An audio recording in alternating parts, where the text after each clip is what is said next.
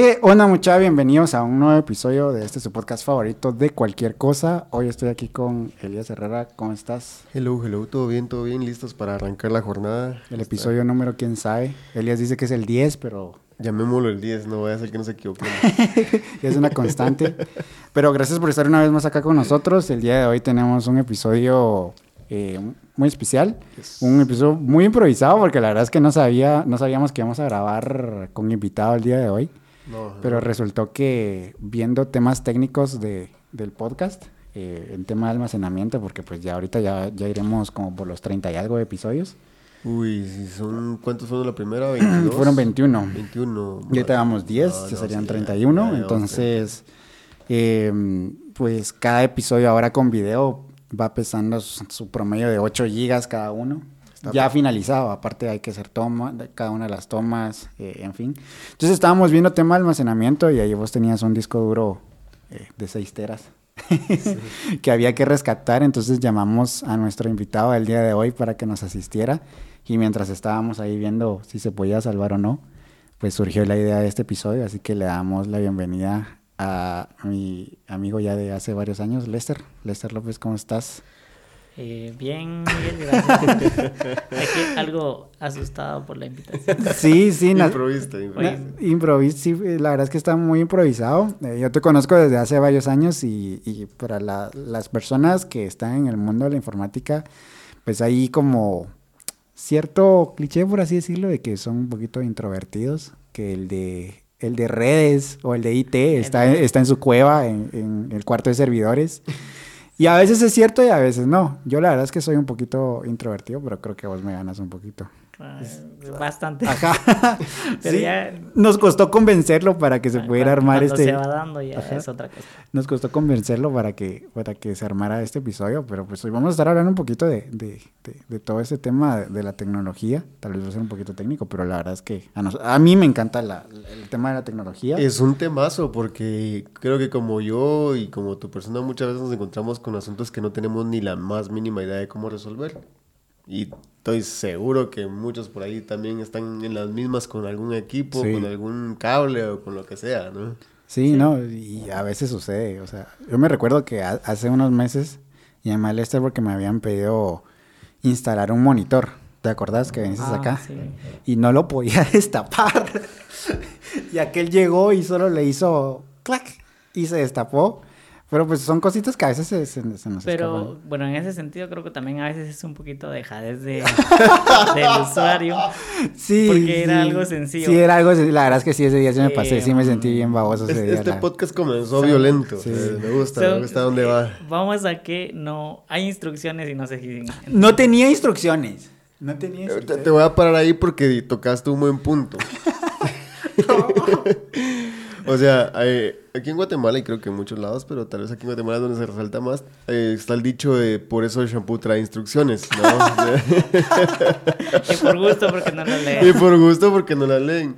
Y hay que ser francos, y eh, para ir a- encaminándonos, ese es, creo que es el punto principal en el tema de usuario y, y- y cuerpo técnico de resolución de conflictos, eh, como se le pueda llamar, al que te resuelve este tipo de clavos. Eh, No, no vamos a hablar específicamente de tu persona, sino en general, ya sea call center, sea el servicio del taller del vehículo, lo que sea.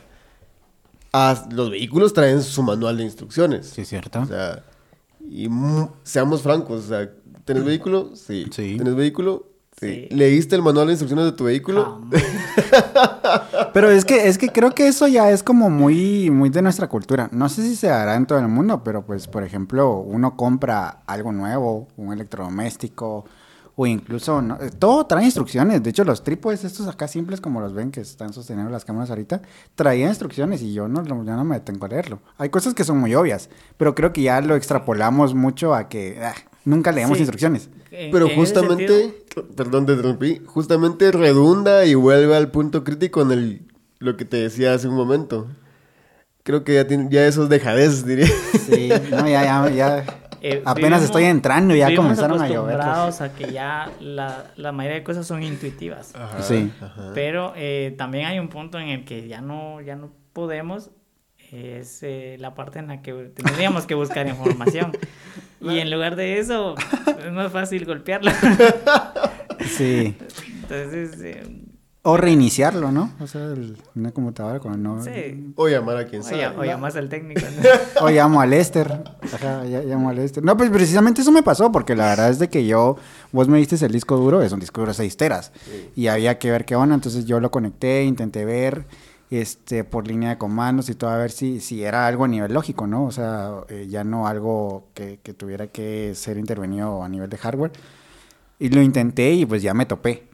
Porque pues aunque yo he, yo he estudiado cosas de tecnología, estudiamos juntos una carrera en telecomunicaciones, eh, después en la universidad, pues yo actualmente no me dedico a eso. Sin embargo, pues sí me sé defender, pero que ya cuando necesitan algo un poquito más, más, más serio, pues llamo, llamo a Lester, llamo a Lester y pues ahí nos, nos estuviste ayudando. Sí, ahora, eh, bueno, eh, creo que un tema muy importante acá es que la mayoría no conoce a un técnico.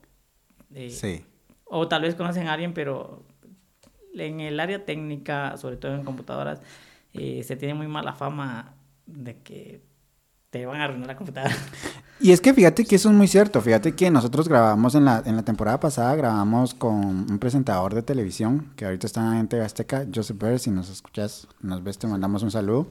Y él hizo un- una nota, una nota con, con Josué, que es nuestro otro compañero con el que hacemos el podcast, que le mandamos un saludo, hoy no puede estar acá con nosotros. Él hizo una nota en donde confrontaron a un técnico deshonesto de la zona 1. ¿Qué fue lo que hicieron? Abrieron una, una licuadora y nada más cambiaron los cables. Y fueron a hacer el experimento, porque en la zona 1 hay una parte donde se dedican a arreglar temas de, de electrodomésticos y todo eso. Fueron a, a- a entregarlo a un taller de estos y la persona se los arregló, pero cuando fueron a recogerla y, y les preguntó, eh, eh, esta- este reportero les preguntó cuánto era, le cobraron bastante más y le dijeron que eran unos fusibles y que no sé qué. Entonces se lo agarraron en curva, porque cayó en, cayó en una trampa y pues acá en Guatemala sucede mucho eso, sucede mucho con los talleres mecánicos también. Entonces está ese miedito de que no le confío mm, lo que a mí me costó porque me lo pueden arruinar. Sí, eh, pues ya te voy a contar cómo empecé yo en, en esta área. ajá. Sí, pero pa- pa- para empezar, contarnos a qué te dedicas. Sí, Sí, sí, sí, sí, ya, sí. ya le tiramos de lleno y aquel nos tiró así Sí, como que. ya, "Ah". ya. Bueno, pues mi área es, eh, bueno, yo tengo eh, carrera en electricidad, eh, electrónica, el- eh, bueno, eso es otro tema. y, pero mi especialidad es en, en computación, eh, es en reparación de computadoras. Pero soy certificado en reparación de computadoras, tengo una certificación en CompTIA Plus. Entonces es un poquito difícil sacarlas, pero bueno, no tanto si estudias. Sí, sí, sí. Y también estuviste, estás en el Y área de... sobre todo la experiencia, o sea, es más la experiencia. Pero a eso iba. Eh, me llamó la atención porque cuando yo estaba pequeño, mi papá nos compró una computadora. Ujú, Y pues con el uso eh, resulta que se nos arruinó. Ok. En ese momento no sabíamos qué había sucedido. Ok, Y pues yo desconocía totalmente esa parte.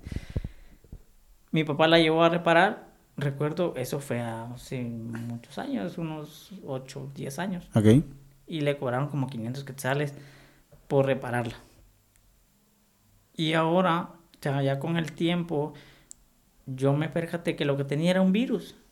Y necesitaba ser formateada a lo mucho.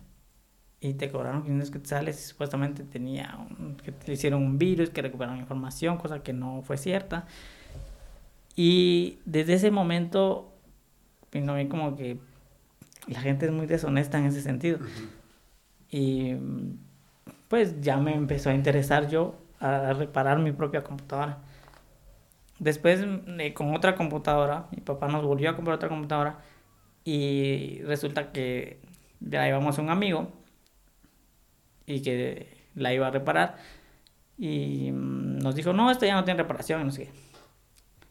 Y después con el tiempo lo mismo.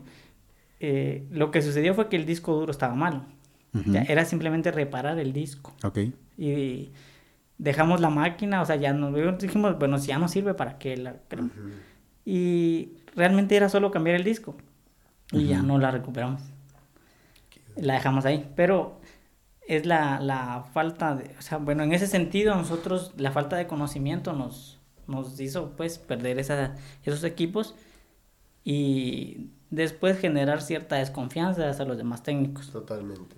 Entonces, Sí. de ahí mejor dije yo, bueno, voy a aprender y echando a perder también. Echando a perder se aprende. Por ahí hay un tema que vamos a tocar, pero no sé si Ok. está prohibido. Ech- eché a perder dos máquinas, pero Pero dijiste algo muy, muy bonito porque eh, el aprendizaje, que dicho sea de paso, está, es libre.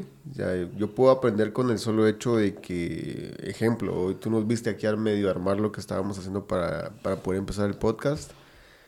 Y muy de tu lado puede ser la idea de, me vale, qué bueno que estén armando yo mi rollo, o ¿cómo hiciste eso?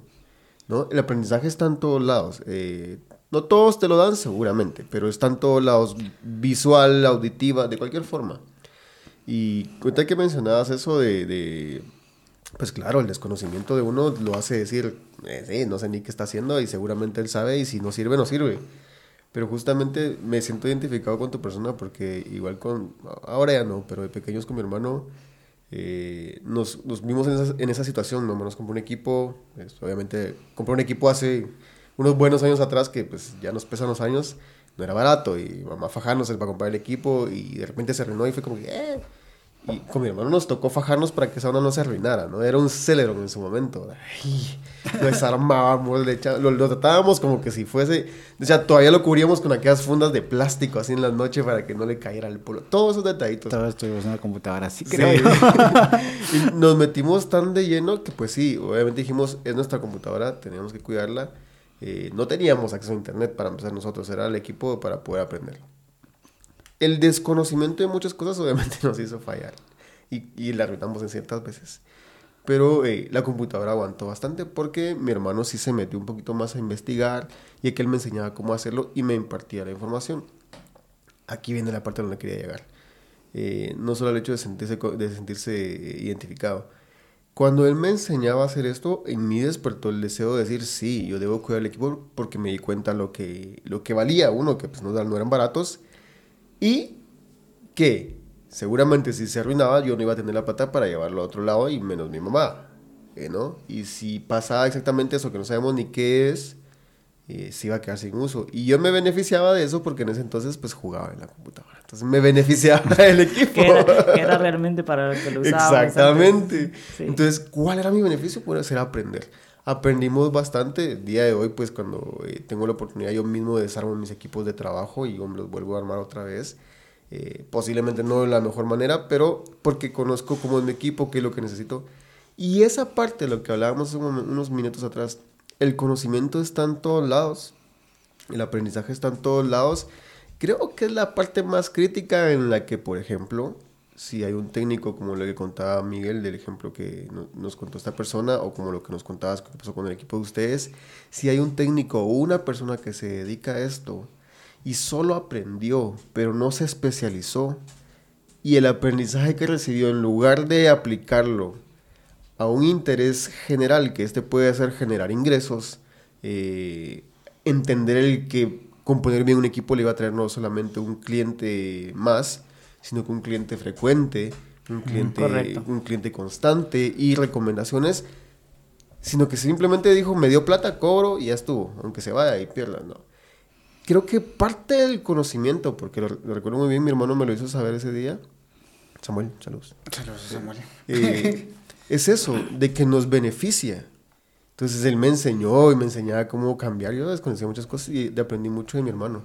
Entonces digo, el conocimiento no solamente y el aprendizaje no solamente debe ser por lo que yo recibo o lo que yo percibo, sino que debo buscar perfeccionarlo. Si no logra la perfección, pues logro tener una mejor versión de ese conocimiento. Porque pasa entonces que tenemos conocimiento pero no tenemos moral sobre, ni valores sobre ese conocimiento. Y el conocimiento per se eh, viene a ser ilógico. Y es un, un punto nada más que quería llegar. pues. Sí, eh, en eso pues eh, yo tengo, te puedo decir, clientes de hace años y, y me siguen buscando porque pues yo prefiero ser honesto y decirles, mire, solo esto tenía, o sea, tal vez solo un cable, solo algo sencillo. viene la otra parte, que es eh, cobrar tu trabajo. Eso es definitivo. Y, y, también creo que es una parte que me ha costado un poquito a mí. Pero, eh, porque en principio yo precisamente aprendí solo buscando videos, buscando información, o sea, aprendí solo. Y así es como lo hice por años. Eh, pero entonces viene la parte de cuánto cobras, cuánto es lo correcto. ¿Cómo valorarlo correctamente? Sí. Y mm, a veces pues ni siquiera cobraba. Ah, no, es que era algo sencillo, ah, no, no es nada. Pero eh, creo que también para los técnicos que nos puedan escuchar, cóbrenlos. O sea, eh, no, valoren su trabajo, es simplemente eso. Em, viene el otro tema que decías, eh, bueno, una parte es aprender solo y hay detalles que no, definitivamente son detalles que no lo vas a aprender en, en YouTube o en, en Google, va, tenés que tener un instructor o algo. Pero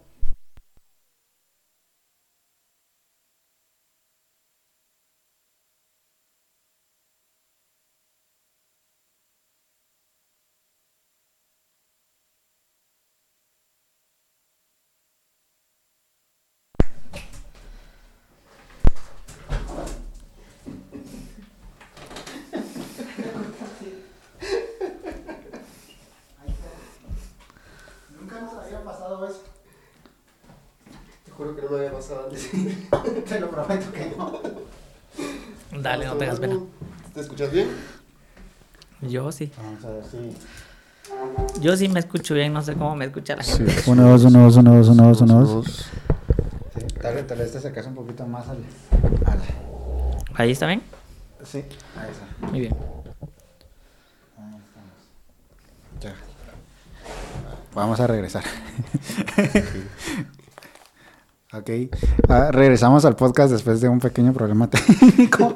Nunca nos había pasado, pero nos cortaron ahí la, La luz. La, la inspiración. la inspiración. Gracias, Max. Sí, gracias a, a Max, que desconectó aquí la corriente. Pero bueno, nos, nos estabas eh, contando el tema de, de que pues hay ciertas cosas que no se pueden aprender en YouTube, no se pueden aprender en Google, y ya necesitas pues de un especialista que te enseñe, ¿verdad? Sí.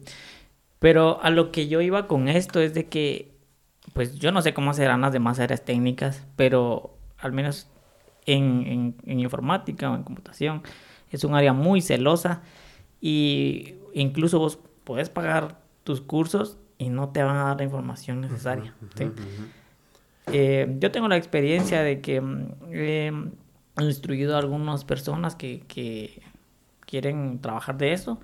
Y en una semana aprendemos a lo necesario, o sea, yo les enseño lo necesario y, y lo que les va a servir realmente. Pero puedes pagar cursos de meses, de años y no te dan lo que necesitas. ¿Por qué? Porque el área es muy celosa. O sea, siento yo que tal vez los instructores tienen miedo, no, no sé. Ujú. Y, o sea, yo lo puedo decir porque, te digo, ya tengo años trabajando en esto y tengo la experiencia y puedo decir, ¿por qué no me lo dijeron así si era tan sencillo, pues? Ujú. Y, o una de dos, o no sabe o no lo quiso decir. Pues en Guatemala sucede mucho eso. Fíjate que el, el año pasado con un amigo empezamos un, un nuevo proyecto para, para, para acá, para la empresa. Y al principio nos costó mucho. Eh, nació, e- es- este nuevo proyecto nació de la necesidad que uno de nuestros proveedores ya nos estaba trabajando muy mal. Entonces dijimos, pues lo vamos a hacer nosotros. No teníamos nada de conocimiento en lo que íbamos a hacer. Y no era como que pudiéramos ir a un negocio ya establecido y preguntar, mire, ¿en dónde venden esto? va?" Porque realmente no te lo dicen. Entonces yo creo que sucede con todo. Acá en Guatemala, no sé si es la cultura, no sé si será así en todo el mundo, pero realmente no quiero decir que, que- que- la gente es egoísta, pero sí cuesta un poquito el, compartir e- es, esos como, esos, esos pequeños hacks que, que le servirían a alguien más pues para ganarse la vida, que al final del, del día pues eh, un- una persona no va a andar preguntando nada más por, por nada más por, por saber. O sea, si quieren ser chutes te preguntan a qué te dedicas, pero ya si te preguntan, mira, ¿cómo, cómo puedo cambiar la pasta térmica? O, o- o- o para qué sirve esta pieza? ¿O cómo puedo hacer esto? Pues es porque la persona ya tiene un interés más allá de simplemente ser chute, ¿no? Entonces, pues sí, sí sucede, la verdad es que sí, sí sucede bastante. No sé por qué, no sé qué tan correcto sea, porque incluso a nivel empresarial se protegen, para eso existen las patentes y todo eso, pero pues guardando sus proporciones, sí, aquí en Guatemala es, es, es, pasa mucho eso. Sí, yo entiendo la parte, como decías, de las patentes. Bueno, cuando es en tema de negocios, pues también tienes que cuidar tu información y hay ciertos detalles. Sí. Eh, pero yo lo veo así, o sea, yo prefiero tener amigos que aprendan o que sepan de esto, porque cuando yo no sé, tal vez ellos ya se metieron más a ese tema, porque el área de la tecnología siempre se está actualizando. Siempre, Hoy sí. tenemos un teléfono y mañana sale la versión 2 y con algún otro tipo de tecnología que yo no conozco. Y tal vez ellos se dedican a eso o se especializaron en eso. Entonces ellos me pueden apoyar. Es muy difícil cuando solo yo soy el técnico y yo me encierro en, mi, en lo que yo sé. Sí. Y Sí. cuando yo necesito algo, nadie más me puede apoyar. Sí, sí, sí. Entonces, eh, por lo menos cuando alguien me pide información o quiere saber, o sea, quiere aprender, lo único que yo digo, bueno, eh, de verdad quieren saber, porque yo sí, al grano va, pero también tiene que haber interés de la otra persona. Claro. Pero sí me gusta eso de compartir mi información porque mi, mi punto de vista es que después me pueden ayudar. Ok. Pero Sí, sería... es, es- es ese, ese mecanismo de crear contactos, se, se llama, ¿no? En donde, o sea, das, no con interés, pero sí abriendo esa posibilidad que más adelante te puedan echar la mano. Fíjate que es, es, es bonito lo que acabas de mencionar y justamente es, eh, creo que creo que puedo dar un, un tema, aunque no certero, por lo menos que nos lleve a una conclusión. Eh, pues en, eh, uno se puede dar cuenta, por ejemplo, hablemos de la computación, ¿no? Eh, y voy a hablar de mi trabajo también.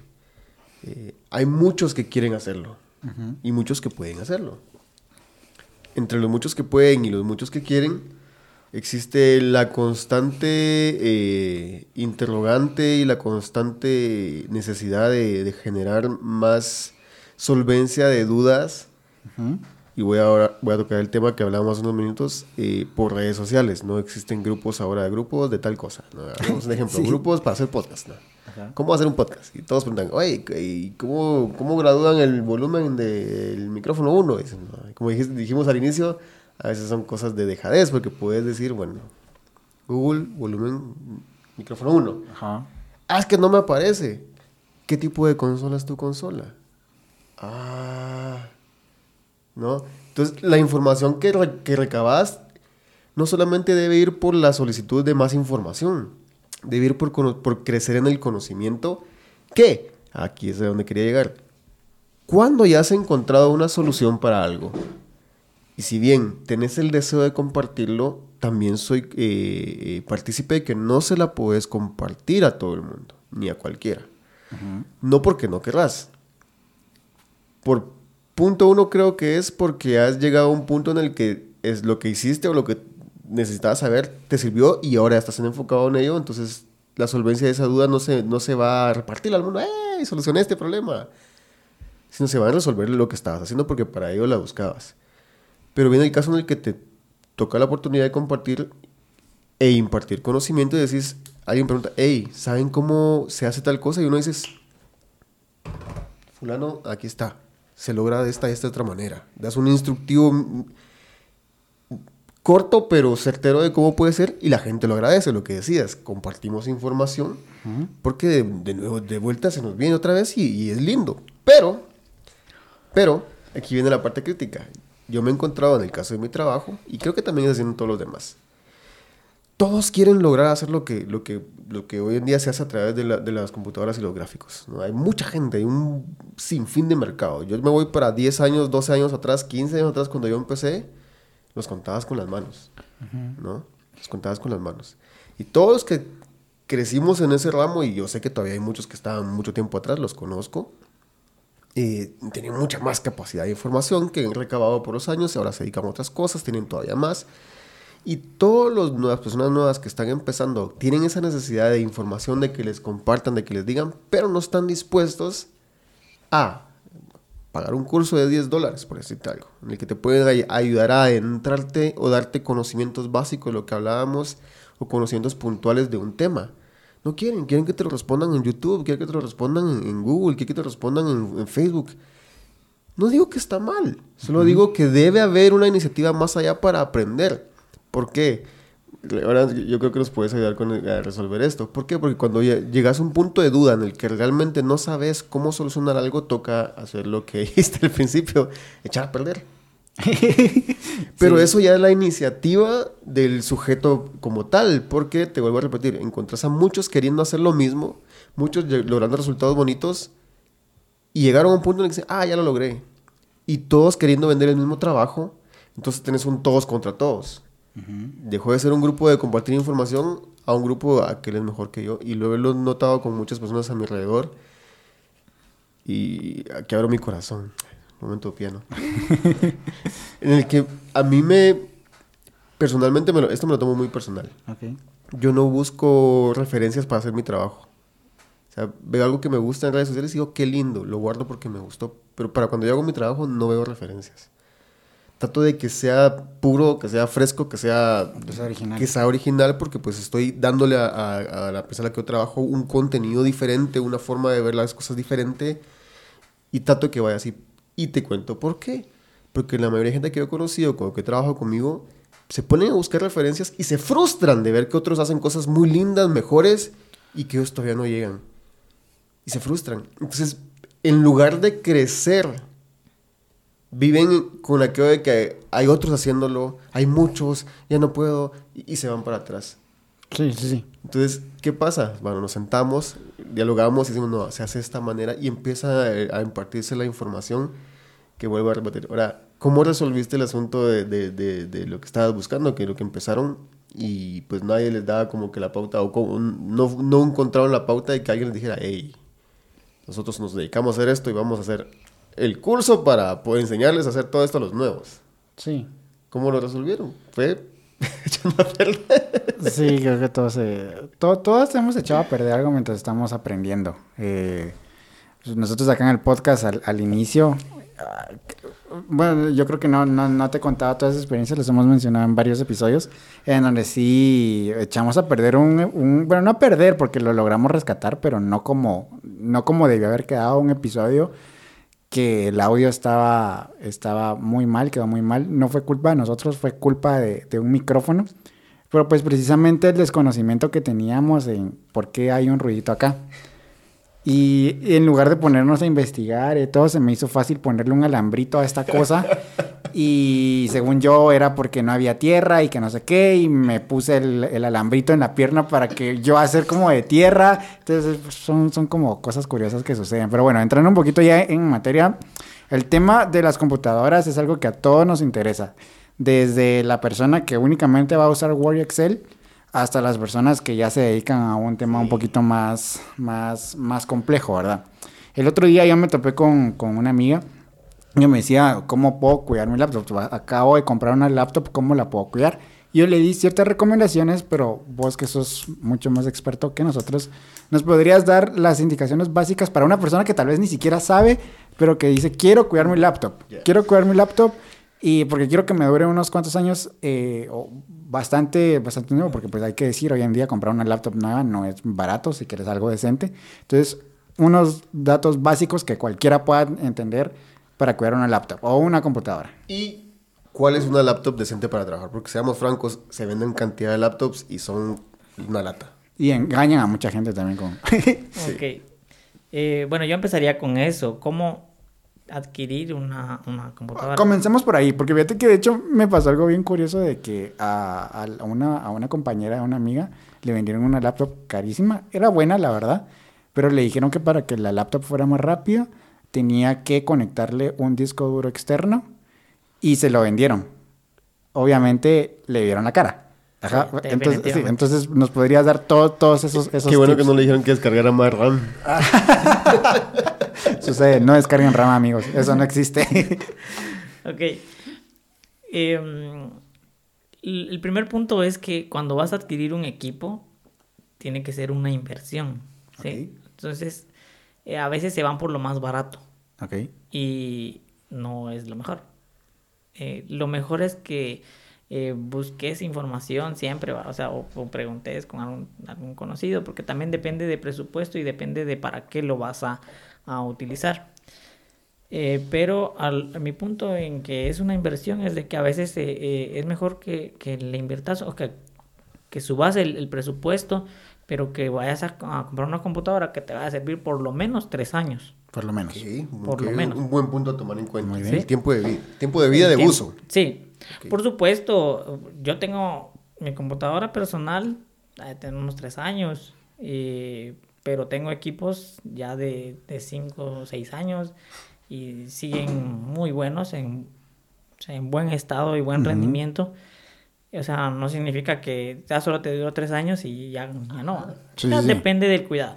Pero como mínimo, una inversión como mínimo a tres años. Sí, más o menos para que te dure unos tres años. Ok. Eh, una recomendación básica que hago yo ahora para cualquier equipo es que tengan un estado sólido, ya no disco duro. ¿sí? Eso te garantiza de que tu equipo va a funcionar bien Ok. y, o sea, que va a ser rápido y no vas a tener que estar eh, con problemas de que se te trabó, de que eh, abrís programas Como y no funcionan. Como ahorita con el disco.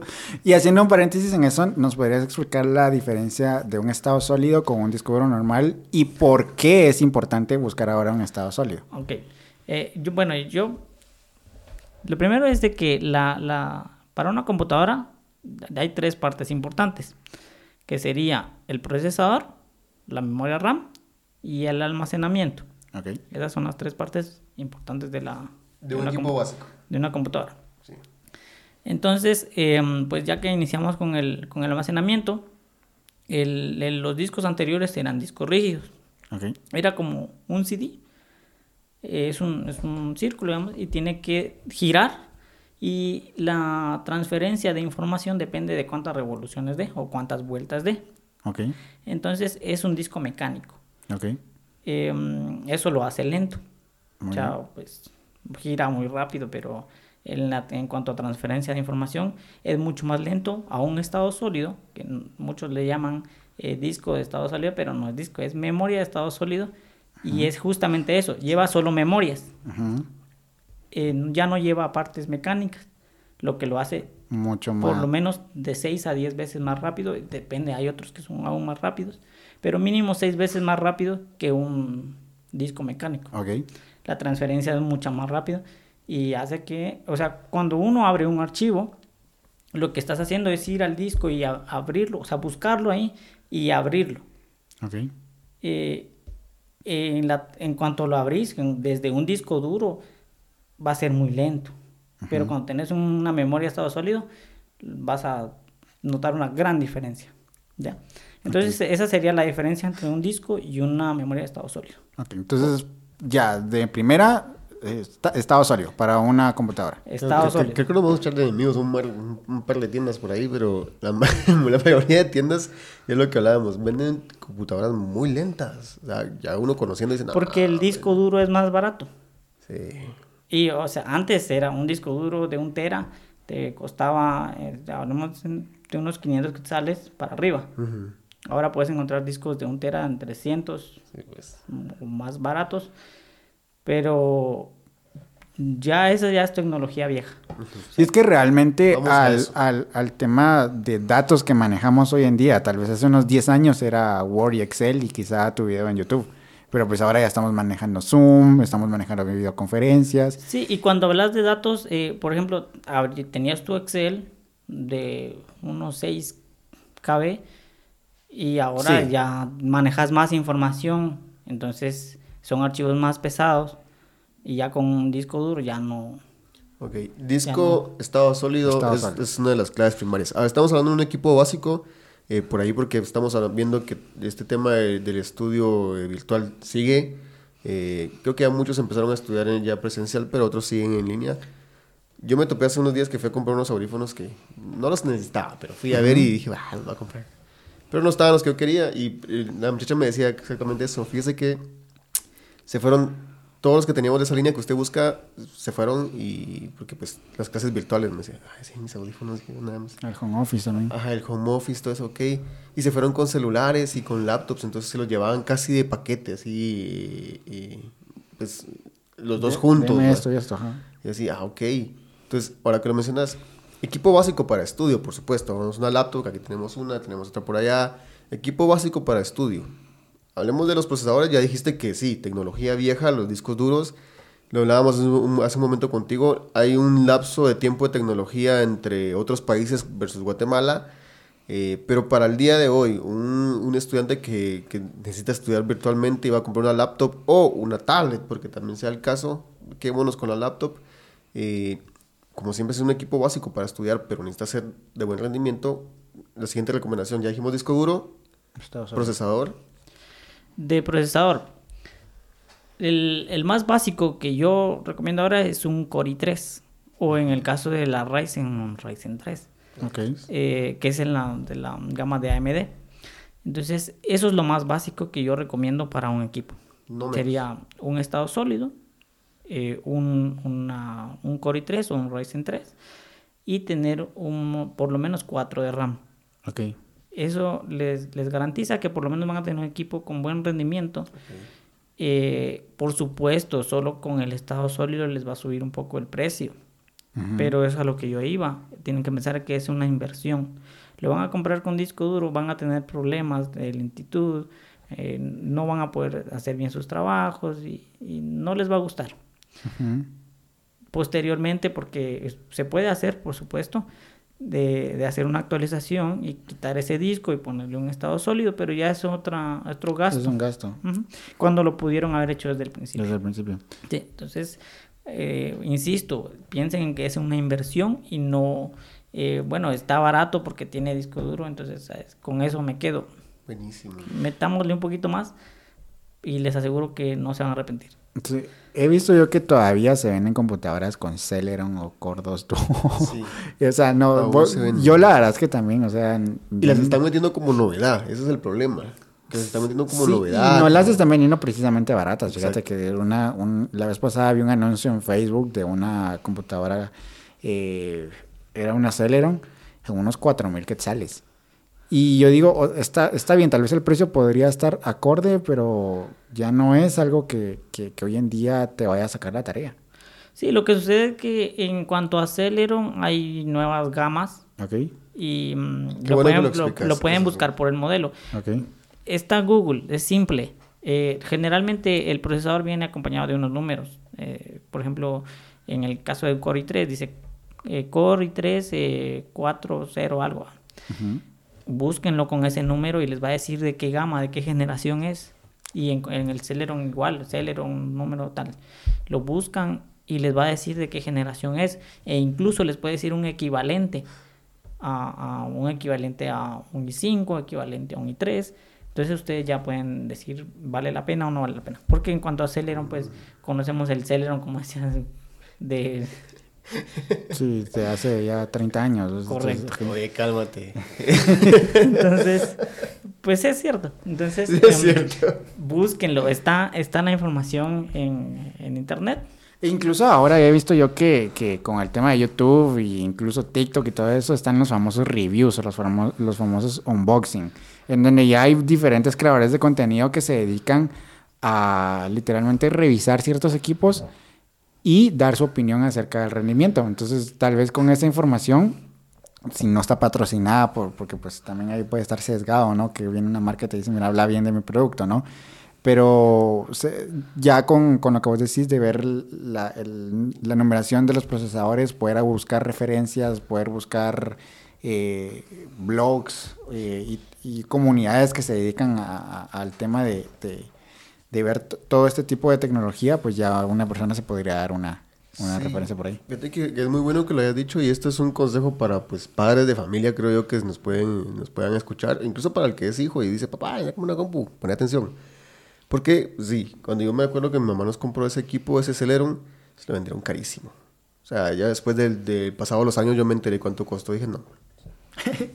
se, se- Sí. se pasearon, o sea, sí se, sí se la pasearon y, y no, eso no se hace. No Sí, se hace. pasan de lanza, sí. Se la vendieron aparte que vamos a, ahora al esfuerzo que hoy en día hace un papá por que su hijo tenga que estudiar en línea o tenga que tener un, o por lo menos una tablet, es un, es un esfuerzo para el papá que regularmente se esfuerza por mantener la casa. Ahora comprarle laptop a sus hijos Es un esfuerzo, hablamos de plata. Eh, y lo digo porque, pues, efectivamente, cuando yo crecí, y me recuerdo el, del profesor que era, y lo busqué, dije, no, se pasearon en, nuestro, en nosotros y a cuotas, y no, hombre, y, y no, no estuvo bien. Entonces, creo que esta información es básica para, si nos escuchan papás y necesitan comprar equipos para sus hijos, tampoco se dejen engañar que les digan que necesitan una RTX 3090 para sus clases en Zoom. No, no, no es cierto, no es cierto. Eh. Y no me importa, no, no me, no me importa ganarme enemigos, no. Eh, vamos a otra vez al ejemplo, infórmense qué tipo de procesador es, qué generación es, porque ciertamente tenés razón, o sea, acabo de buscar que existen nuevas versiones de Celeron y yo lo desconocía. Sí, yo tampoco. Yo, yo pensé que Celeron ya era Y así dije, algo... me están, me están tubeando y la computadora esta vale como 3500 y dije, mmm, Celeron. Pero tenés razón, tiene una nueva versión de Cele- de Celeron. Sin embargo, aquí va lo que volvíamos. ¿Para qué la van a usar? Y lo que decías de verlo como una inversión, esa es la parte crítica. Solo para estudiar, te va a servir para que están en carrera, ok, invitamos para que te sirva también para la U. Entonces me, le metemos, qué sé, 500 pesos más. En el disco duro, ese, ese tema. Eh, ahora, eh, miren, lo que les decía en cuanto al almacenamiento, ese de, insisto, con el estado sólido. Si ustedes ya tienen un equipo, eh, simplemente con actualizarlo, quitar el disco duro y ponerle un estado sólido, van a notar una gran diferencia. Actualmente yo tengo una laptop que es dual core, o sea, es lo que decía Miguel, que ¿qué pasa con esas? Pues yo le puse un estado sólido y el rendimiento es muy bueno, Ok, simplemente con cambiar el disco. ¿sí? ok. Yo voy a probar porque tengo una, una Sony Vaio, no me acuerdo el modelo, pero esa la compramos en el 2010 y sigue viva. Ok. Sigue viva. Ya calienta, tengo que darles ese mantenimiento para cambiarle el tema de enfriamiento. Pero no, la compu arranca y... Y es un i5 y como... Es tu bochito. Ah, sí, sí. Los bochos que no se Pero rajan. no le he puesto eh, estado sólido y creo que sería una buena prueba. Y por ahí vamos a decir, sí, exactamente así, lo vamos Sí, a hacer. Pruébenlo, se los garantizo. Eh, como les digo, es, insisto, una inversión. Ok. Ahora en el tema de mantenimiento, pues eh, lo primero es, si ustedes tienen un equipo, no, o sea, no coman encima del equipo. Que es Sí, un error. Eso es muy clave. Es un error muy Y mucho básico, menos ¿no? bebida. y mucho menos bebida. Sí. Eh, bien, O algo líquido. Me, me encuentro yo con pero cantidades de polvo, de pelos. Quiero imaginar que de Pelos mascotas. dudosos. Sí. Eh, o, o mejor no pienso, solo, solo la limpio. Eh, uñas, grapas, eh, no sé, cantidad de cosas ahí. Entonces, no trabajen encima del equipo, no coman encima del equipo. También es por cuestión de, de higiene, o sea, están comiendo y Ujú. trabajando ahí, no, no, tampoco es higiénico, pues. Pero eh, vamos a que le están metiendo cosas al equipo y todo eso le puede causar problemas. Ya, sería lo, lo, lo principal. Eh, Mantenerlo limpio, Mantenerlo un limpio. espacio dedicado.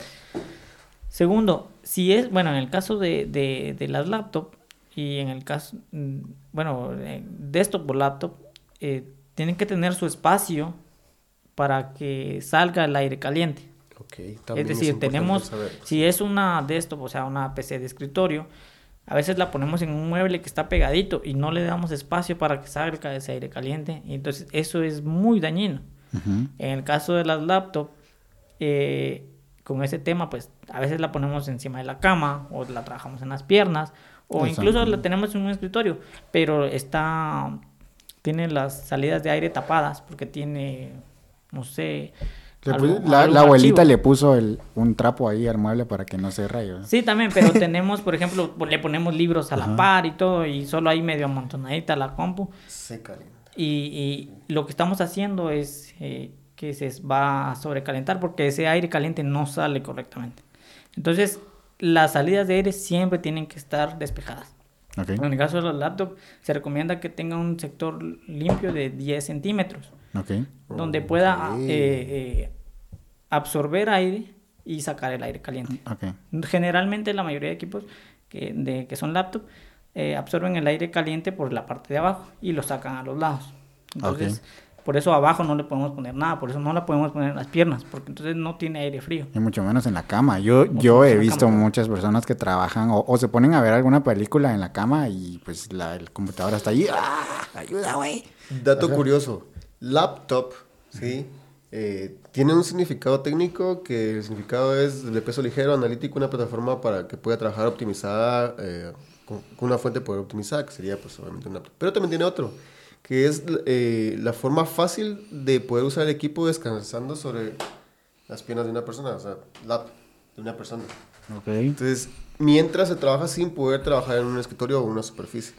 No lo tenía ni idea. Yo tampoco. Pero se me hacía semejante al lap, lap.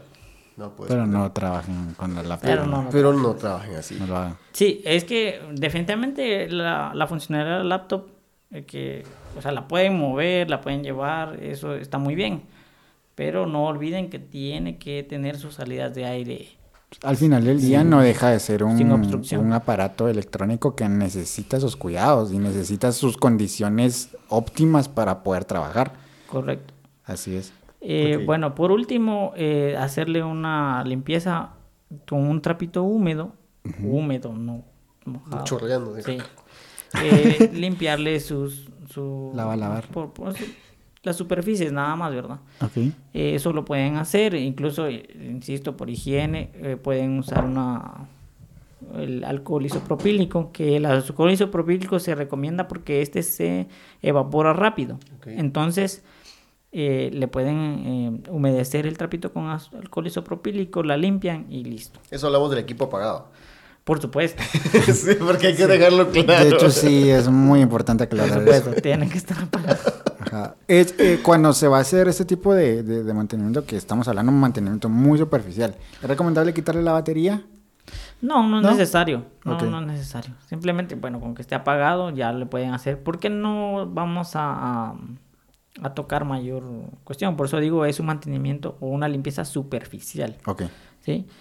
Ahora, es recomendable, se recomienda que una vez al año se haga un mantenimiento preventivo. Ok. Cosa que normalmente no se hace hasta que, ah, ya no funciona. Entonces, Sí, en, Guatemala, sentido. en Guatemala no tenemos la cultura del mantenimiento Sí. preventivo. ni las empresas lo tienen. Sí, sí, Entonces, mucho menos un usuario final no, no lo va a tener. Sí. Algo que, que realmente es muy debatido y muy sonado en redes sociales es el tema, con, con las laptops, es el tema de la batería y el cargador. ¿Qué tan recomendable es mantener siempre tu laptop conectada, incluso cuando no la estoy usando? O imagínate, o sea, me da pereza, el, llegó la hora de almuerzo y voy a dejar la laptop ahí encendida y no va a hacer nada y la dejo conectada. ¿Qué recomendaciones respecto al cargador de las laptops? Mitos y, y- o algo que se te ocurra por ahí. pues el, en cuanto al- a la corriente, el cargador debe estar conectado pues hasta que llegue al 100%. Ok. Cuando llega al 100% hay que desconectarlo y dejar que descargue cuando tenga un, por debajo del 10%. Ok. Eso le da más tiempo de vida a la batería. Es sencillamente eso. Pero justamente mm, nadie tiene esas, Esos cuidados. esos cuidados o esas costumbres, si lo conocen. porque mm, nadie está viendo ahí cuándo tiene y la voy a desconectar. O sea, Hasta cuando ya se va a morir la... vivimos acelerados y ahí se queda conectada o, o como pues ya se murió, ajá. entonces ya la conectamos. Eh, pero sí, el cuidado sería así, para que dure más la batería. Para que dure más la batería. El cargador también se debe desconectar una vez no se esté usando para que no se sobrecaliente. Y en cuanto a la corriente alterna o la corriente que está Mm, de la casa, ajá. eh, siempre hay fluctuaciones y eso siempre daña cualquier equipo electrónico. Y esto incluye el cargador. También lo podemos utilizar para el cargador del, del teléfono. Si lo dejamos conectado, siempre hay una fluctuación ahí y se puede dañar Mejor o puede tener menos tiempo de vida. Entonces, eh, si queremos que dure más, lo podemos desconectar una vez no se esté utilizando. Aparte de que también no consume energía y pues, ese Sí. ya es otro tema. Ese es otro Sí, tema. Para ir entrando un poquito más en tema de que, ok, ya tengo mi compu, la estoy cuidando, pero lo que vos decís es recomendable llevarla al servicio técnico por lo menos una vez al año. Primero quiero que nos contés lo más raro que has visto eh, dándole mantenimiento a una computadora. Ya nos dijiste que has visto pelos ahí un poquito raros, has visto uñas, lo que sea. ¿Qué es lo más raro, asqueroso o no sé, o curioso que has visto? ¿No te has encontrado con algún ratón muerto dentro de una fuente de poder? Que hay fotos, hay memes de eso en Facebook. Pues eh, lo ¿Qué más pasa? raro que he visto, mm, no creo que sea muy apto contarlo. No, No, no, hablamos del equipo, Ajá, no, del no equipo. interno, no, no, no, no en el equipo. Por eso. ¡Hala!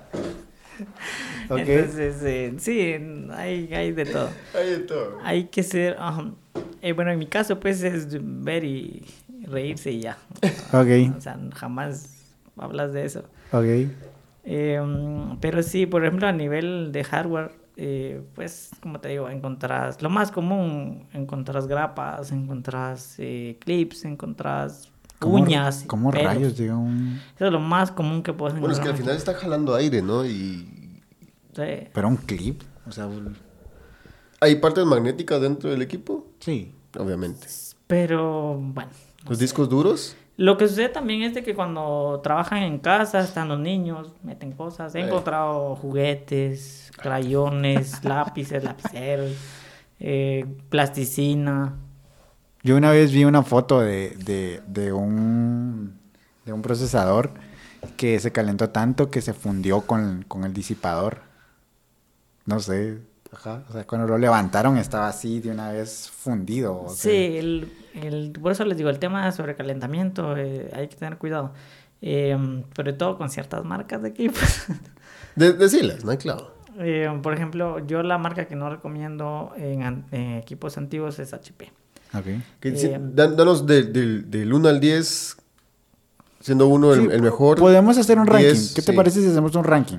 Podemos comenzar con las marcas más conocidas. O sea, Laptops para, obviamente eso para quien desea comprar su Tu equipo. calificación, tu opinión personal, por por supuesto. supuesto, sí, es una opinión opinión personal. personal. Acá ya hemos dicho muchas veces, acá compartimos opiniones personales y si no les gusta, pues nada más denle al scroll. Pero esta Sí, opinión eh, general no necesitan RTX 3090 para usar Zoom. Así es. No. Es mi opinión y mi experiencia. Y tu experiencia. Porque por supuesto Claro. otros pueden tener otra experiencia y me dirán, no, pues que mi equipo dura más. Sí, mira, Está- Todos hemos tenido diferentes experiencias con diferentes marcas y es. pues Sí. nunca vamos a poder llegar a un consenso eh, así general y no hay respuestas incorrectas. Creo yo de que, de que pues como vos decís, tu experiencia pues Sí, y en cuanto a equipos también siempre depende del cuidado. O sea, definitivamente puedes tener el mejor equipo, pero no lo cuidaste bien. Ya valió. Ok. Muy bien, No, muy pues bien. Te, te voy a ir dando nombres de marcas que yo, que yo me recuerdo y vos me decís más o menos de 1 a 10, siendo 10 lo mejor. Aquí tengo un listado de 11 y vamos a quitar una marca porque creo que esa no aplica totalmente acá. Ah, ok. Así que ese lo yo lo estaba haciendo acá, pero bueno. Va, Dictamos. eh, Samsung, Ay, tal vez un 6. 6. Samsung tiene un- una puntuación de 6. Esto es para que lo tomen en ¿Por cuenta. qué? ¿Algo que, que querrás decir acerca de Samsung? No. Eh, si quieres al final, es que hay varias marcas que tienen el problema de sobrecalentamiento. Ok. que es- El mismo, claro. Y pueden repetir incluso varios problemas. Sí, eh, entonces eh, mejor al final. Ok, laptop Samsung 6. ¿Laptop? ¿Hay Samsung desktop? No he visto. Yo No, tampoco he visto. Al menos en mi, mi He visto componentes, no, pero nunca una, una- una- una- Y es muy raro también a toparse con una laptop Samsung, ¿no? De hecho, Sí. de hecho, sí. sí. Sí, ajá. Sí, o sea, sí yo, yo he visto, pero, no. pocas, ajá. pocas, pocas. Ok, va, otra, 6. Eh, Acer. Un 7. 7, ok. Que de hecho, Acer tiene ya su línea gaming. Que, que no sé si has- te has topado con esas, esas laptops. No, no he tenido gusto. No, no. Ok. Siguiente. Clásico de clásicos. Asus. Eh, un 10. 10 sólido. HP. Un 6. Un 6. Dell. 10. Lenovo. Un 8. Razer. Un 8. Un 8. MSI. Un un 7. Un 7. Tiempo, tiempo, tiempo, tiempo. La pizarra no pinta. ¿Cuál fue? la- Dijiste Razer. Sí. ¿Qué, qué calificación le hice? Ese era un 7. 7, ok. Ya. MSI. ¿Qué rayos es eso? Nunca he escuchado de esa marca.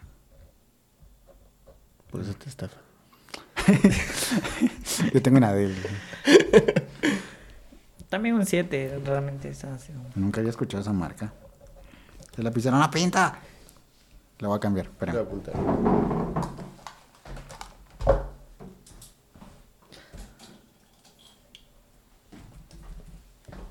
¿Ya? Ya, regresamos. Ya tengo la. Eh, Microsoft. Mm, quizá un 7. Eh, creo que esta, aunque entra, pues obviamente creo que esto es muy pesada para el tema. Creo que ya, ya vamos dando las 10, ¿no? Eh, Alienware, obviamente. Sí, esa sería un 11. Es un 11, sí. 12, 13 por ¿Ya, ahí. ya, ya vamos los 10 equipos? 1, 2, 3, 4, 5, 6, 7, 8, 9, 10. Ahí está. Ok, 10. O sea, en tu recomendación personal ahorita, el mejor equipo, quitando. Alienware, creo yo, porque pues de, de presupuestos hablamos ahí. Alienware sí ya nos fuimos a- por las nubes. Sí. Lo mejor de lo mejor. Eh, uh, comercialmente, las marcas más eh, conocidas son eh, Dell, eh, HP, Acer y Toshiba. Nos faltó Toshiba. Toshiba, ¿no? Que Va, son de las- y pongamos Toshiba. que son de las marcas más conocidas. Eh, Toshiba también tendría un 8 por ahí, Ok. pero mm, ¿Desde qué puntuación dirías que ya es aceptable? Porque no tenemos ninguna por debajo de 5. sí, mira, pues es lo que te digo, depende también del cuidado, porque mm, para mí un equipo HP es muy, muy susceptible a fallas, por decirlo así. Eh, a eso iba. Eh, incluso de, de un 8 para abajo, que sería, por ejemplo, esa Toshiba, eh, el problema es que sufren de sobrecalentamiento. O sea, ya de por sí es un equipo que no tiene buen flujo de ventilación y además que del cuidado, pues tienden a dañarse muy fácil. Ya con, ya con pelos adentro, ya, ya murió. Sí. Eh, no estoy diciendo, por ejemplo, que Asus o, o Dell no puedan tener problemas, Claro. porque también pueden morir de sobrecalentamiento, pero en mi experiencia es menor. Eh, Te da un pues, poquito más de... Sí, como te comentaba, yo tenía un equipo súper viejo, lo, lo vendí, todavía lo sigo viendo ahí. Eh, es una máquina, es una laptop Dell. Y de vez en cuando la voy a ver solo para darle su limpieza. Pero ahí sigue, es una, es una reliquia de máquina también. Sí, sí, sí. Ok. Las de él han salido buenas. Buenísimo. Creo que algo, algo importante de lo que hemos hablado y, y no pudimos irnos más todavía porque creo que este es un tema que se extiende demasiado y nos quedamos simplemente en equipo básico, pero creo que es algo muy importante tomar en cuenta porque como nosotros en algún momento fuimos víctimas, no puede decir víctimas de que alguien se aprovechó, allá la persona que lo hizo, pero pues víctimas del desconocimiento, víctimas de la ignorancia. Eh, y creo que esto le va a servir mucho a la gente que, que, pues estaba en- ahorita en esta época que aún dos años después sigue pegando el tema este de- de- del estudio en línea. eh, le va a servir mucho esta información. Yo me he topado con varias gente que me pregunta, hey, ¿qué laptop comprar? Yo le digo, pues, ¿cuánto tenés? Empezamos por ahí y es gente conocida. Y quiero, quiero tu opinión personal. Endeudarte por una computadora. Esta es opinión puramente personal. ¿Qué opinas? Una opinión así, endeudarte por una computadora. Vos decís de que sí es cierto, hay que hacer una inversión. Tal vez no hay que escatimar recursos a veces por, por comprar algo bueno. Pero pues a veces es muy difícil comprar una buena computadora. Estamos hablando de unos 5 mil, 6 mil, 7 mil quetzales para arriba. Y a veces no los tenemos así. No es como que Sí, podamos... que- desa- o sea, ¿Qué opinas vos acerca de, de endeudarte por una computadora? ¿Crees que vale la pena? Yo sé que pues, obviamente hay muchos matices dependiendo para qué la vas a usar. Si te vas, si el retorno de la inversión va a ser en tres meses, pues obviamente vale la pena. A- Pero, Hablábamos de, del salario, de, de alguien que gana salario pues, mínimo. ¿qué, qué, qué opinión tenés vos? Es meramente personal. Sí, em, pues primero lo que decías, eh, depende de para qué la vayan a necesitar. Eh, yo ya les di mi, a decir que mi, mi opinión en cuanto a estado sólido, cuanto de RAM, que serían, repito, serían 4 de RAM por lo menos, y un i3. Eso Ok. sería para mí actualmente lo básico. ¿sí? Con eso se defienden muy bien para trabajar y ya después que el tamaño de la pantalla, que el teclado, eso ya son para Otros 20 mí detalles, pero esas tres partes son las que, que realmente importan. Em, si es para estudios, para trabajo sencillo, se puede utilizar muy bien esa una i3 sin problemas. Si me estás hablando de que ya estás estudiando y que necesitas algún, algún programa especial como AutoCAD o Photoshop. sí, Photoshop, algo, pero que no sea demasiado pesado, Que consuma muchos poder, recursos. poder utilizar ya una i5, una Ryzen 5. Que ya se Y defiende. Ya se defiende, por supuesto. O sea, no es la mejor, Pero ya se defienden. Entonces, vamos a eso, depende de tu, de, de tu área de trabajo. ¿sí? Hoy en Eh, día, ¿vos qué harías? ¿Te endeudarías por una computadora? ¿Crees que vale la pena? ¿O crees que vale la pena mejor esperarse unos cuantos meses y decir, mejor lo ahorro? Pues, eh, mm, mira, yo, yo lo veo así. Ujú.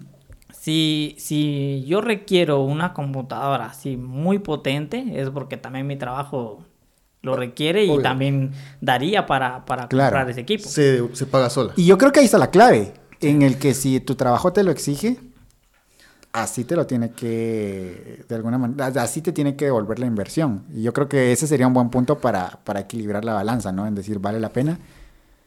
Exacto. Creo sí, que sí. y de ahí es cuestión, después es cuestión de gustos, porque Claro. es lo que te decía, pues yo insisto, yo ya di lo necesario que se requiere, pero después, ay, es que necesito, o yo quiero más bien, una pantalla touch, quiero Eh, una, una S7 pulgadas. quiero cámara con 4K, quiero teclado eh, iluminado. iluminado. Ya son. Ya son gustitos, ¿no? Ya son plus Sí. Que no está mal dárselos, pero... Sí se puede, pero yo ya di lo básico y con que tengan eso eh, van a poder salir con su trabajo. Ok. Tareas, temas simples, documentos, incluso pues, fotografías, cosas por el estilo. Un tema muy polémico el año pasado, ahorita creo que ya no tanto, que ya se enfrió un poquito, pero todavía he escuchado ciertos comentarios por ahí. Windows 11. ¿Sí o no? Respuesta rápida. Eh, mira, yo siempre con Windows, eh, por ejemplo, cuando salió Windows 10, Ajá. esperé a que fuera una versión estable para ya instalarlo en mis equipos. Eh, por supuesto, ahora Windows 10 es bastante estable, eh, me gusta bastante. Bastante. Es muy práctico también para, Sí. para mí como técnico porque ya no tengo que estar buscando drivers. ya Todo lo trae, sí. solo play. y ya viene todo. Por supuesto, no siempre son, son los mejores. Por, como jala drivers genéricos, a veces no funcionan. Entonces, pues tenés que hacer ciertas correcciones, pero como técnico ha sido muy práctico. Ha mejorado mucho. Eh, Windows 11, pues todavía tiene. eh, hay cositas que están en prueba, entonces De hecho, yo no he visto, o sea, de todos los reviews que vi, que sí, que Windows 11 eh, fue como, "Uh", Y no vi mucho Generó mucha 11. expectativa. Pero creo yo que era más por el ambiente gráfico. Sí, visualmente está es bonito, más bonito. Ajá. En algunas características, pero Y creo que también hubo mucho hype con el hecho de que iba a poder, yo creo que ya puede correr ciertas aplicaciones de Android en, en Windows. sí, esa sería una de las actualizaciones más eh, bonitas que tendría. Pero mm, en mi caso yo no lo no tengo un equipo nada más con eso y no lo utilizo mucho. Porque sí, me cambió mucho en, en mis configuraciones, entonces eh, mejor espero que, que vaya mejorando. Y en tu opinión, ¿cuál ha sido el mejor Windows? ¿Cuál decís? Ah, definitivamente Windows 7, Windows ese ha 7. sido el mejor. Eh, sí, en tema de drivers, que como te digo, fue lo único que Windows 10 ha salido vencedor, pero Windows 7 ha sido lo mejor. ¿Y el peor Windows? El Vista, El definitivamente. Vista. sí, sí, sí. Aunque fíjate que yo durante un tiempo tuve una computadora con Windows Vista y me dio más problema el Windows 8 que el Windows Vista. Ah, por- sí, sí. el tenés- 8, no el 8.1, el 8. El 8, sí, tenés razón. Ese El 8 fue estaba una en el porquería. olvido. Sí. hasta, hasta eso estaba en el olvido, sí. Definitivamente Windows 8 sí fue mal. El 8.1 fue una gran mejora. Pero, de ahí muy rápido se dio el salto al, al, al 10. Sí, porque es que el 8 fue malísimo. Sí, no, no, no tenía sentido que siguieran metiéndole más caña ahí. Sí, Igual con el Vista, adiós, así. Rapidito. Simplemente no. Sí. No, no, no. Era un skin, literalmente un Sí, skin. por lo menos yo sí utilicé un tiempo Windows Vista porque pues es lo que había. Sí. Pero en mi caso ya, ahora cuando, cuando salió el 8, ya tenía yo la posibilidad de cambiar sistema como yo quisiera. Entonces no me gustó, lo cambié y no volví a saber de ese sistema. Sí. Tema un tantito polémico y para ir uh, avanzando lo más pronto a, a, cerrar. Obviamente hablamos de que la compra del equipo y todo lo demás, pero hablamos de las licencias. Ya la mayoría de equipos ya traen la licencia de Windows obviamente incluida. Eh, pero otros, aunque te traen Office, tal vez te traen un trial de 6 meses y luego se acaba. Y, 30 días. O 30 días. ¿Y qué pasa? Pues hay que comprar la licencia y sale como en 300 pesos, 500 pesos, pues no sé cuánto hasta que sales, ¿no? Eh, ese es un tema, porque pues obviamente o te va a servir. Si estamos hablando de estudiantes, te va a servir y ciertamente eso hay que, hay que pagarlo. Si se puede la posibilidad, hay que pagarlo. Pero cuando no, alternativas, yo personalmente puedo decir que me ha servido mucho Google Docs. Correcto. Eh, pero no sé si tienes alguna otra, otra, alternativa que le pueda servir a la gente que dice, no imagen, ¿cómo va a pagar otros que si, O valdrá la pena pagar hoy en día ya una, una licencia de Office, pues viendo opciones como la de Google, la de Google. Lo que sucede es que pues cuando te mandan un documento te mandan un archivo .docs. Entonces, que es de Microsoft, entonces no todas las aplicaciones lo pueden abrir. Ahora eh, justamente lo subís a, a a Drive. A, Drive y él te convierte el archivo. No es el mismo archivo, pero te lo convierte y puedes trabajar muy bien ahí, sin problemas. Em, mi solución, yo he sentido mucho más cómodo ese de Docs y la hoja de cálculo de Drive. Que también está muy, muy buena. Sí, funciona muy bien. Eh, sí, bueno, para tareas, cositas sencillas está muy bien. Porque siempre, pues, eh, Microsoft tiene sus su, versión Pro. Sí, sí, sí. Y mm, no se le compara. Claro, claro, ya es algo ya totalmente dedicado. Y volvemos atrás al mismo tema, ya es para que se dedican o a que se dedican. Sí. Si haces alguien que trabaja y puede tantearse un Office, Sí. Sí, también hay ofertas a veces de, por ejemplo, de, de versiones de Office un poco eh, obsoletas, por ejemplo, 2016, que es muy buena la 2016. O el, 2013, eh, por ahí en el mercado a veces todavía se encuentran algunas de esas licencias y son muy buenas. Y al final es el mismo tipo de archivo, lo puedes usar muy bien, sin problema. Claro que ahorita está más de moda, yo lo llamaría así, utilizar el Office 365. Y lo digo de moda porque sí es una bonita herramienta porque lo tenés todo en la nube, pero a veces ni siquiera sabes ¿para qué? o sea, lo, tienen y no, no lo utilizan, entonces.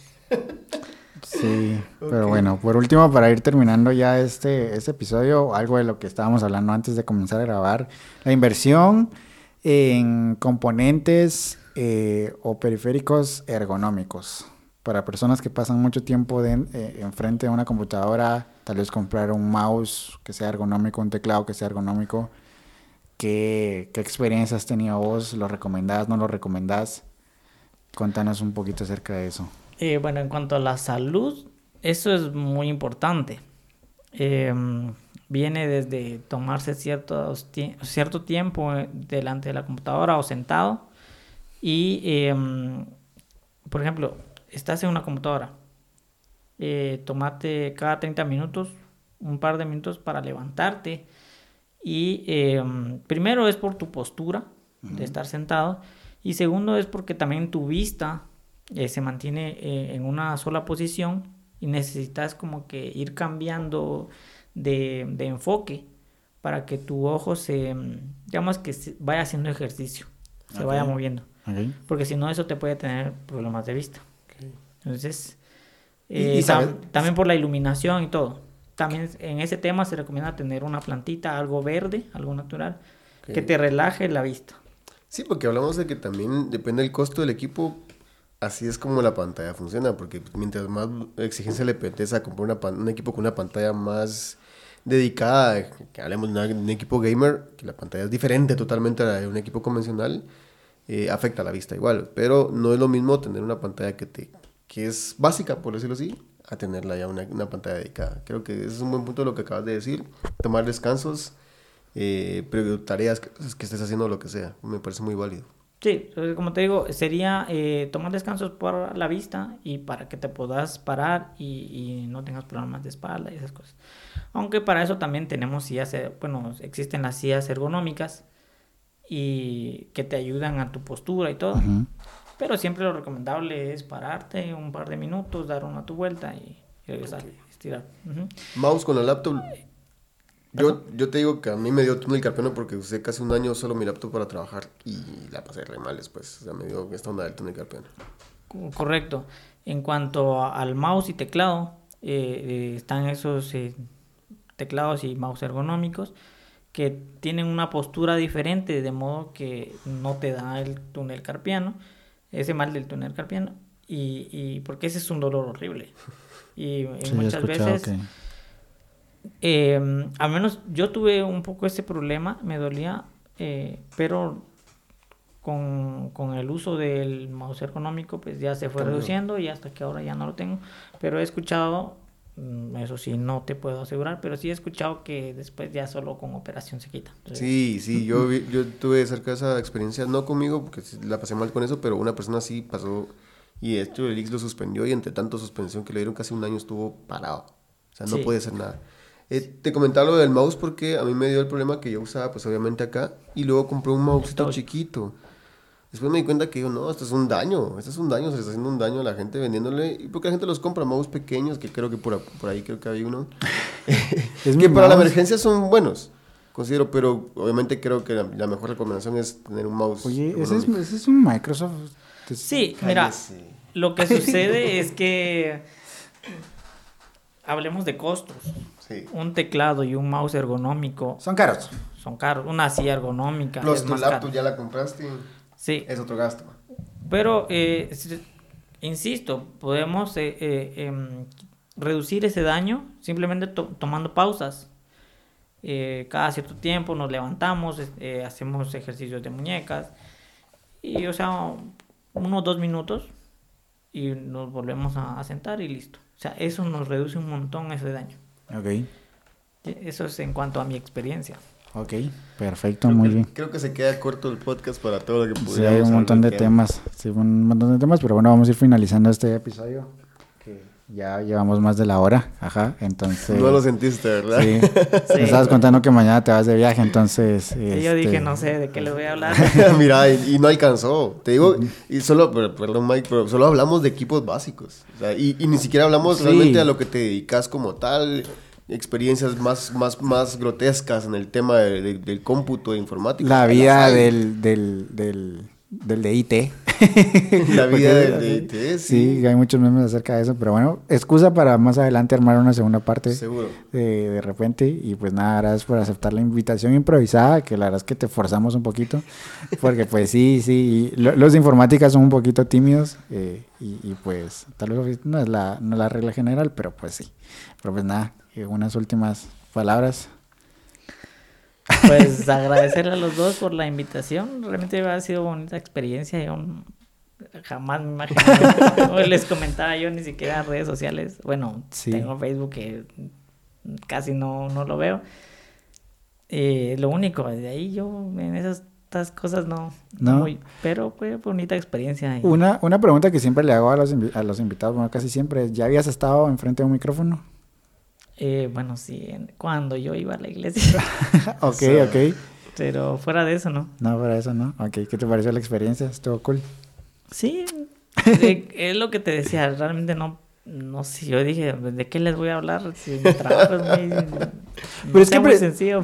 Precisamente eso es lo bonito, realmente la, una de las premisas con las que empe- empezamos este podcast, realmente no estamos apuntando a la número, sino simplemente generar estas conversaciones interesantes que tal vez no miles de personas la van a escuchar, pero pues generar ese tipo de experiencias y, probar cosas diferentes, hablar con gente que tal vez puede decir, mi trabajo es muy simple, mi trabajo es muy sencillo, o lo que hago tal vez no es súper guau, pero pues ya te das cuenta que en medio de una conversación te das cuenta que hay complejidad y detrás, y detrás de todo trabajo honesto, pues siempre hay algo importante que contar, algo de valor que contar y pues te agradecemos por hacer el esfuerzo de, de ponerte enfrente del micrófono y esperamos que el disco duro se pueda salvar para poder guardar los contaré. episodios y, no, pues Porque este episodio ya no se puede guardar. y no compren discos de 6 teras. eh, No, mejor compren. Sí, ese consejo.